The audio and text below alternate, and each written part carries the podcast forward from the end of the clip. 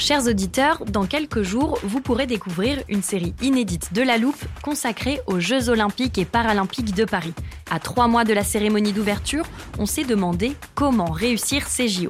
Les transports sont-ils prêts à affronter les milliers de touristes? Le dispositif de sécurité est-il suffisant?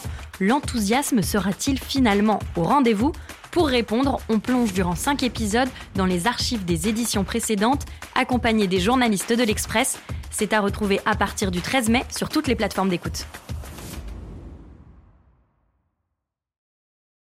Cool fact a crocodile can't stick out its tongue. Also, you can get health insurance for a month or just under a year in some states. United Healthcare short term insurance plans, underwritten by Golden Rule Insurance Company, offer flexible, budget friendly coverage for you. Learn more at uh1.com.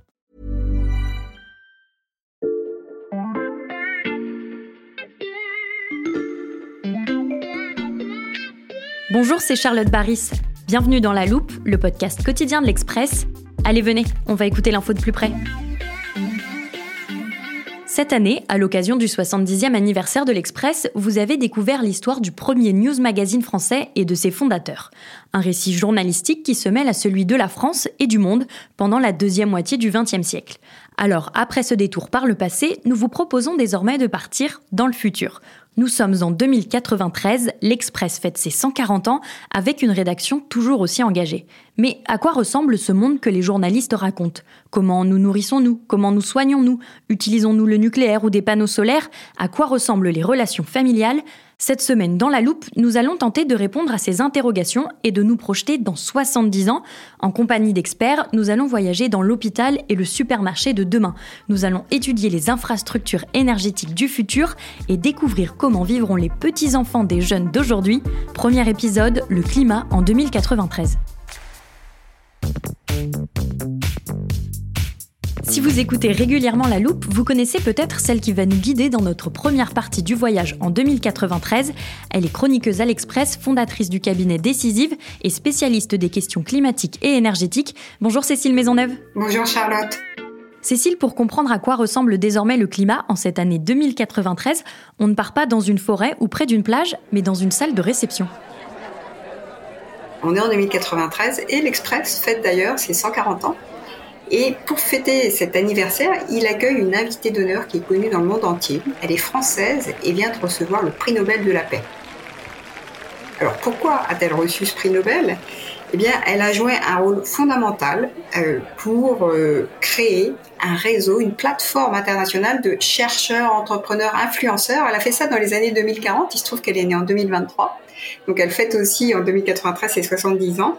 Et cette plateforme internationale, euh, qui s'appelle le Booster 3112 en référence à la date de sortie du premier vaccin contre la Covid, eh bien, elle a réussi à fédérer tous les chercheurs qui euh, ont décidé de travailler dans les années 2040, parce qu'il se trouve que notre prix Nobel dans les années 2040, elle est jeune diplômée, elle est née en 2023 d'ailleurs, qui ont réussi à identifier les six technologies clés pour résoudre la crise climatique et faire en sorte que nous ayons atteint la neutralité carbone. Alors pas en 2050 comme c'était prévu, on était un peu en retard, on l'a atteinte en 2070, euh, mais en 2070 on a stabilisé le climat au niveau mondial à 2,4 degrés. Mhm. Alors ces 2,4 degrés, c'est en référence puisque c'est la norme communément admise depuis le début des conférences climatiques à euh, effectivement l'ère pré-industrielle, le début de la grande industrialisation euh, au 19e siècle. Et quelles sont ces six technologies qu'on utilise en 2093 Alors, ces six technologies qui ont permis la résolution de ce que j'appellerais l'équation énergie-climat. Alors, il y en a deux qui ressortent notamment parce qu'en fait, elles composent globalement euh, le mix euh, énergétique mondial. C'est d'abord l'énergie nucléaire d'une part et le solaire. On va voir un solaire un peu particulier qui s'appelle un solaire hybride. En fait, il part d'une technologie qui a été mise au point, une recherche mise au point en 2023 d'ailleurs. Euh, alors ça s'est passé en Allemagne, à l'université euh, Martin Luther de Halle-Wittenberg. Mm. Et c'est une technologie qui permet de multiplier par 1000 le rendement d'une cellule solaire. Et comment les chercheurs ont fait ça? Bah, Au lieu d'utiliser du silicium, ils ont utilisé euh, du barium, du strontium, du calcium. Et à partir de cette, euh, de cette augmentation de rendement incroyable hein, des, du solaire, eh bien, euh, des cellules solaires ont été non seulement au début introduites euh, dans des panneaux solaires, comme ça, j'allais dire, c'était un peu les premiers âges du solaire dans les années 2000-2020, mais petit à petit, ces cellules ont été introduites au vitrage intelligent, mais également sur les matériaux de construction, les façades des bâtiments, qui sont devenus ainsi des façades capables à la fois de produire de l'électricité, mais aussi de la stocker et de produire, de stocker la chaleur également, d'où la notion d'hybride. On est sur la, la chaleur électricité.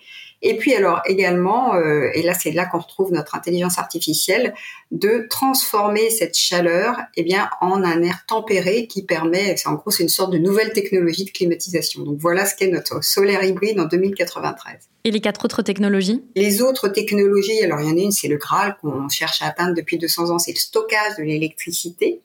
La quatrième technologie, c'est l'hydrogène décarboné. Mhm. La cinquième, c'est tout ce qui a trait à la fois au captage, stockage, réutilisation et retrait du carbone, aussi bien dans les processus industriels, mais aussi le, le carbone qui est dans l'atmosphère. Et d'ailleurs, en 2093, on a, on travaille activement à retirer le, carbone en surplus avec des sortes d'aspirateurs euh, à carbone.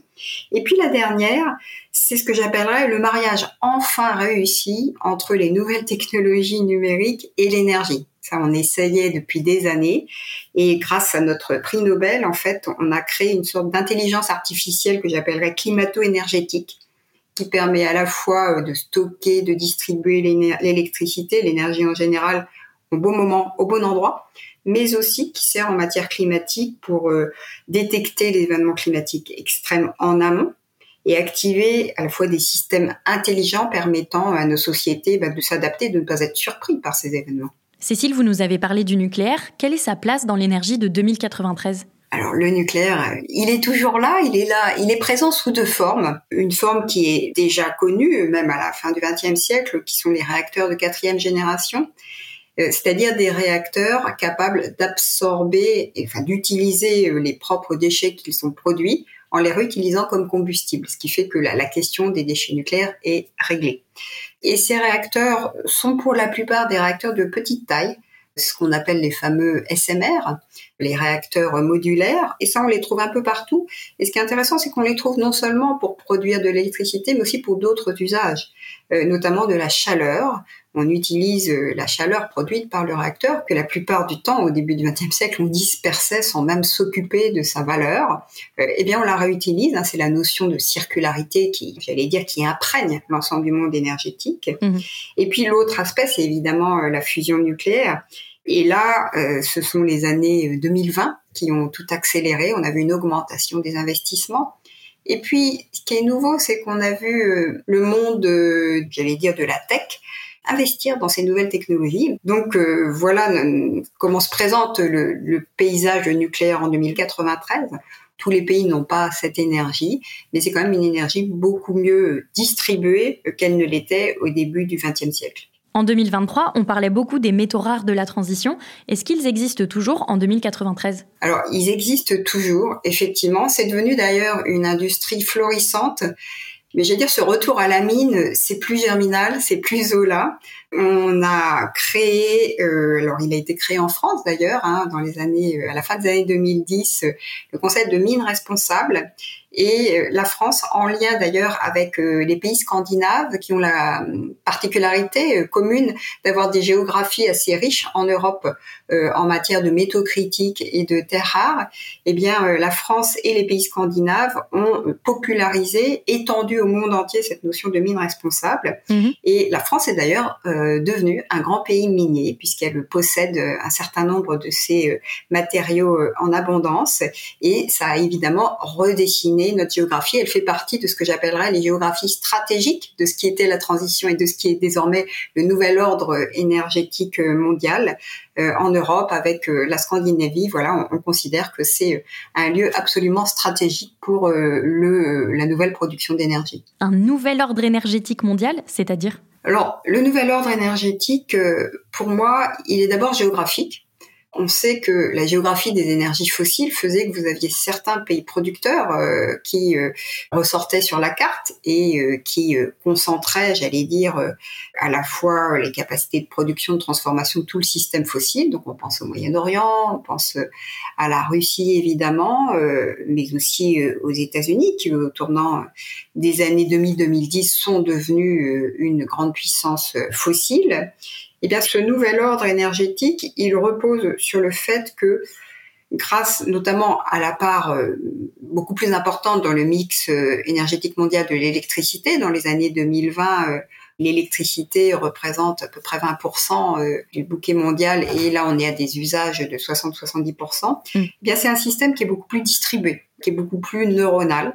La notion de grande puissance énergétique a disparu puisque ce qui compte dans le monde de 2093, c'est euh, la capacité euh, à innover et, j'allais dire, euh, à utiliser l'énergie intelligemment.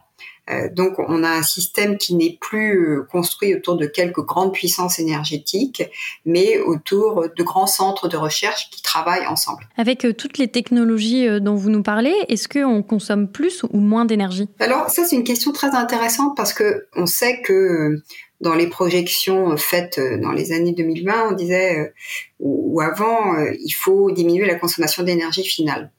Mais en réalité, le point le plus important, c'était qu'il fallait massivement augmenter la production d'électricité. Parce que toutes ces technologies dont je vous parle, elles requièrent beaucoup d'électricité initiale pour fonctionner.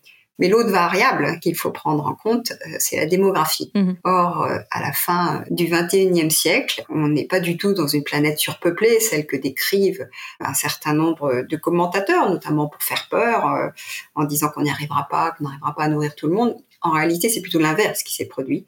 C'est-à-dire qu'on est dans une planète avec moins d'habitants et que la consommation à la fois par habitant d'électricité a pu augmenter, mais il y a quand même moins d'habitants.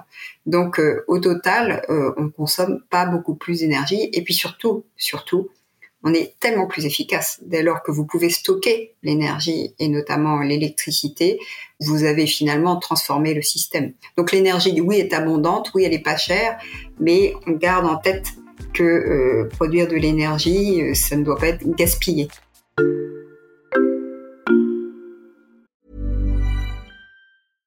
Hey, I'm Ryan Reynolds. At Mint Mobile, we like to do the opposite of what Big Wireless does. They charge you a lot, we charge you a little. So naturally, when they announced they'd be raising their prices due to inflation, we decided to deflate our prices due to not hating you. That's right. We're cutting the price of Mint Unlimited from $30 a month to just $15 a month. Give it a try at mintmobile.com slash switch. $45 upfront for three months plus taxes and fees. Promote for new customers for limited time. Unlimited more than 40 gigabytes per month. Slows. Full terms at mintmobile.com.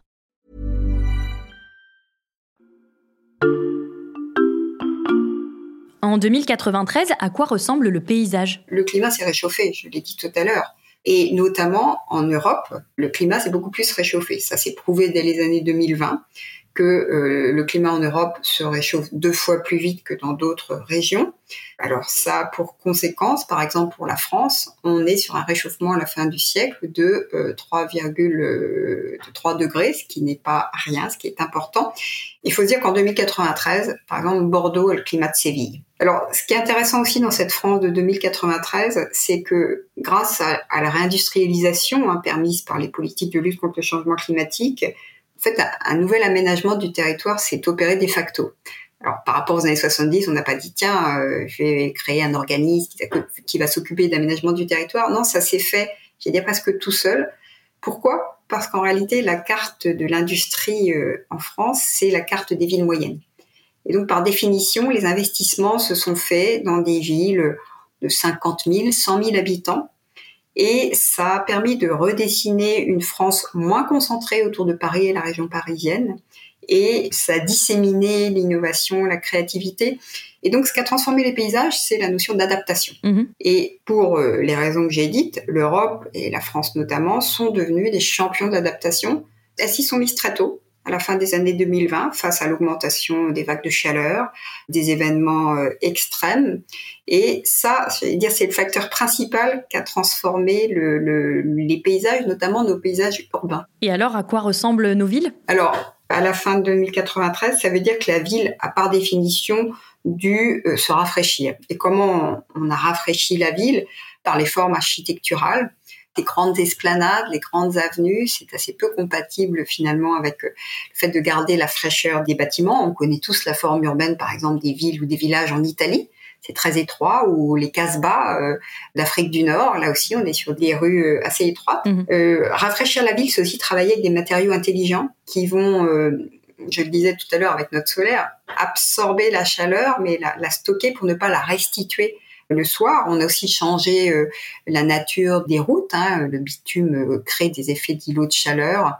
Et d'ailleurs, nos villes ne, sont plus avec des chaussées qui sont noires mais blanches parce que euh, du fait de, de l'effet alpédo. Et puis, on a beaucoup de technologies de pointe. Hein. Les villes ont toujours été à la pointe de l'innovation technologique. Elles le sont encore au XXIe siècle. alors, ça va du refroidissement par géothermie aux façades, je le disais, solaires, hybrides, intelligentes et je parlais tout à l'heure également du, mariage du numérique et de l'énergie. Alors on parle plus de smart city, mais ça permet euh, de distribuer l'énergie au bon moment, au bon endroit. Mhm. Ce qui est important aussi dans la ville de 2093, c'est l'eau, parce que pour rafraîchir une ville, euh, il faut de l'eau. Et là, euh, les villes ont pu bénéficier d'une j'allais dire d'une eau là encore abondante et pas chère, alors notamment les villes côtières, grâce euh, à une découverte qui a été réalisée euh, en 2023 euh, au MIT à la fin de septembre 2023 et une technologie qui permet de dessaler l'eau de mer à un coût dérisoire bien inférieur à celle de l'eau du robinet. En fait, ils reproduisent les, les systèmes qui se produisent dans les océans. Et ils ont mis ça au point euh, à petite échelle en 2023, mais ça a pu être déployé euh, massivement des années 2030. Donc cette question de la gestion de l'eau est absolument clé. Et évidemment, on utilise les eaux grises, on recycle et on considère enfin l'eau comme euh, une ressource à valoriser et pas une ressource qu'on laisse comme ça dans, dans la nature. Mhm. L'autre point pour rafraîchir une ville, c'est la végétation. Et là, évidemment, on n'a plus les mêmes arbres dans les villes, plus les mêmes espèces. Et euh, grâce à des technologies en lien avec les OGM, on a des espèces qui sont à la fois plus résistantes à la chaleur et, j'allais dire, plus euh, adaptées au milieu urbain. Donc, voilà à quoi ressemble la ville de 2093. En 2023, il y a un débat important, c'est le dédommagement des pays vulnérables qui ont été très exposés au réchauffement climatique et qui pourtant n'en sont pas responsables. On en est où de cette question en 2093 alors en fait, ça, ça a été euh, le grand sujet des années 2020-2040. Et en 2093, les historiens parleront des années 2020-2040 comme la décennie euh, des empires euh, fragmentés, c'est-à-dire des empires un peu faibles qui sont à la fois qui sont en concurrence entre eux, mais qui doivent gérer des gros problèmes intérieurs, la Chine, la Russie, des empires plus démocratiques comme les États-Unis, mais avec des gros problèmes de politique intérieure, puis qui doivent gérer tout un tas de conflits. Et donc tout ça n'est pas très propice finalement à des mécanismes internationaux où euh, on rétablit euh, ce qu'on appelle euh, une, sorte de justice climatique. Et là, bah, c'est notre réseau de chercheurs qui joue un rôle important. Mm. Parce qu'en réalité, toutes les technologies que j'ai décrites, elles sont parfaites dans un certain nombre de géographies du Sud. Et euh, à travers ces coopérations, je veux dire, infra-étatiques, eh bien, on a mis en place finalement des mécanismes d'investissement direct, des sortes de petits clubs. En fait, c'est l'équivalent des petits clubs climatiques dont parlait l'économiste Nordhaus au début des années 2000. Eh bien, ces petits clubs climatiques, ils permettent des actions euh, bilatérales, ponctuelles, très ciblées, qui se sont révélées plus efficaces que les grandes négociations qui finalement n'avancent pas. Ce scénario de 2093 dont on parle, est-ce qu'on en est très loin aujourd'hui? Ben, Je pense qu'en germe, il est là, en réalité. Alors j'ai cité un certain nombre d'innovations technologiques hein, qui, sont en train d'advenir, hein, tout ce que je vous ai cité. Euh, au quotidien, on peut trouver euh, dans la littérature scientifique ces avancées-là. La vraie question, c'est comment, dans des circonstances géopolitiques, on voit euh, le retour d'empires autoritaires, libéraux, euh, où on voit le grand retour du protectionnisme, où chacun veut chez soi euh, sa technologie, euh, ses, ses, mines. Euh, comment est-ce que ça c'est compatible avec une coopération internationale mm. On peut dire que finalement la concurrence entre les grands empires, et de ce point de vue-là, je citerai la concurrence actuelle entre les États-Unis et la Chine, eh bien finalement, elle va peut-être être plus efficace pour le climat que toutes les COP réunies. Si vous comparez à la guerre froide, finalement, quand vous regardez pendant la guerre froide, les États-Unis et l'URSS étaient en concurrence. Ça a permis alors le développement de technologies militaires, mais pas que. L'Internet est né du militaire de la guerre froide. Un certain nombre de technologies de robotique, et même si on veut aller par là, euh, en matière nucléaire, en matière spatiale, c'est né de la compétition pendant la guerre froide. Si je euh, fais l'analogie avec ce qui se passe aujourd'hui entre euh, la Chine et les États-Unis, on peut se dire que le fait de vouloir être la grande puissance des technologies vertes, eh bien, ça peut être un booster de l'innovation. Et de ce point de vue-là, quand les États-Unis votent l'Inflation Reduction Act, donc qui permet de donner plein de subventions aux technologies vertes, c'est peut-être compliqué à gérer pour l'Europe, mais c'est plutôt une excellente nouvelle pour le climat. Parce que ça veut dire, le message, c'est nous sommes entrés dans la compétition pour les technologies vertes. Mhm. Et puis, la question aussi, c'est jusqu'à quel point ces difficultés politiques vont avoir une conséquence sur euh, la circulation des idées. Et à cet égard, alors moi, le, grand message positif que je vois, justement, c'est pour ça que dans le scénario que j'ai présenté, euh, ce, collectif de chercheurs, entrepreneurs, influenceurs font référence euh, au vaccin contre le Covid, c'est que on voit que l'humanité, face à un problème inconnu, euh, qu'on voyait comme insoluble hein, quand on était en mars-avril 2020, a réussi en quelques mois, grâce à des réseaux de chercheurs internationaux, à produire un vaccin. Donc quand on voit ça, la capacité de mobilisation, d'innovation, et j'allais dire de repousser les murs, repousser les limites, je trouve que c'est quand même un message extrêmement euh, encourageant. Moi, je me dis que le jour où euh, on décide vraiment d'y aller à fond sur le climat, il y a un certain nombre de personnes qui sont déjà à fond, on peut faire les choses euh, beaucoup plus vite qu'on ne les fait aujourd'hui. Le climat dans 70 ans qui a de quoi nous rassurer sur notre capacité à agir aujourd'hui en 2023. Merci beaucoup Cécile pour cette plongée dans le futur. Au revoir, à bientôt. Demain, nous allons ouvrir notre frigo et nos placards pour nous intéresser à l'alimentation de 2093. Alors pour ne pas rater cet épisode, pensez à suivre La Loupe sur votre plateforme d'écoute comme Deezer, Apple Podcast ou Spotify. N'hésitez pas à réagir à nos épisodes en commentaire ou par mail à laloupe@l'express.fr. Cet épisode a été réalisé par Jules Cro. Retrouvez-nous demain pour passer un nouveau sujet à La Loupe.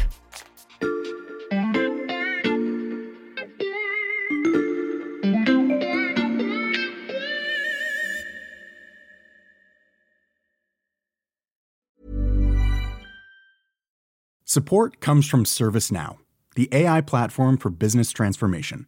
You've heard the hype around AI. The truth is, AI is only as powerful as the platform it's built into. ServiceNow is the platform that puts AI to work for people across your business, removing friction and frustration for your employees, supercharging productivity for your developers, providing intelligent tools for your service agents to make customers happier all built into a single platform you can use right now. That's why the world works with ServiceNow. Visit servicenow.com/ai for people to learn more.